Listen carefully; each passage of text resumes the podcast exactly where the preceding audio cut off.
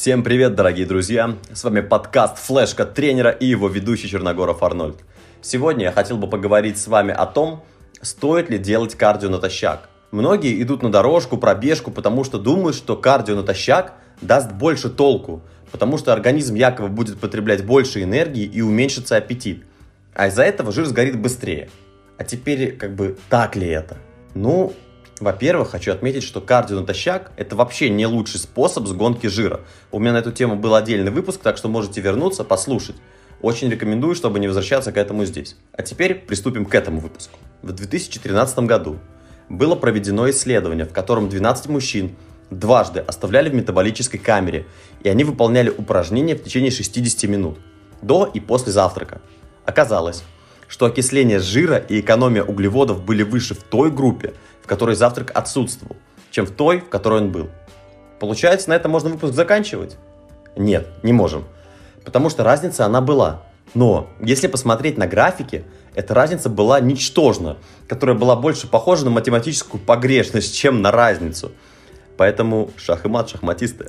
Есть у нас еще второе исследование, в котором изучалось влияние упражнений натощак и после приема пищи. Так вот, оказалось, что упражнения после приема пищи подавляли аппетит сильнее, чем упражнения натощак. То есть вы понимаете, что если человек не поел перед тренировкой, позанимался, побегал на дорожке, то он захочет есть сильнее, чем человек, который поел до тренировки. Так вот. И опять, казалось бы, выпуск на этом можно завершать. Еле сформулировал слово выпуск. Э, можно завершать, конечно, но есть маленькое но. Если человек например, какой-нибудь бодибилдер выступающий, да, или какой-нибудь там девушка, которая готовится к какому-нибудь там тоже турниру на очень высоком уровне, и им нужно сжечь самый последний какой-нибудь оставшийся жир там на животе, который уже там не уходит, чтобы снизить процент, ну, максимально низко. Вернее, снизить процент до максимально низкого уровня.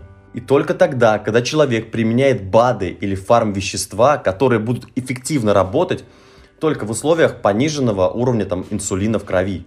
Поэтому, если вы не выступающий атлет, я имею в виду конкретно бодибилдеров, которые употребляют фармакологию, чтобы быть максимально рельефными и, в общем-то, мускулистами на сцене, то кардио натощак не даст вам вообще никаких преимуществ абсолютно. Ну, кроме, скорее всего, какого-то там плохого самочувствия во время тренировки, возможно, головокружения или, не дай бог, повышенного давления по итогу. Вывод такой. Заниматься на голодный желудок не стоит, потому что чувствовать вы себя будете хуже. А разница, как я вам уже говорил до этого, она ну, реально незначительна. То есть лучше поешьте, поберегите себя, свое здоровье, свои силы жизненные, свой желудок и организм, чем э, заниматься вот этой вот, э, простите меня, бурдой. Это самое мягкое слово, которое я придумал. Поэтому занимайтесь, но обязательно что-нибудь покушайте, чтобы вам было комфортно и полезно. Такой у нас сегодня коротенький выпуск, но решил, что стоит его продублировать и в подкастах. Конечно, он вышел не очень огромный, как э, какие-то первые мои выпуски, но тем не менее, надеюсь, вам было приятно и полезно его послушать. Ну и напоминаю, что с вами был подкаст «Флешка тренера», ведущий Черногоров Арнольд. Подписывайтесь на нас ВКонтакте и в Телеграме. Всего доброго!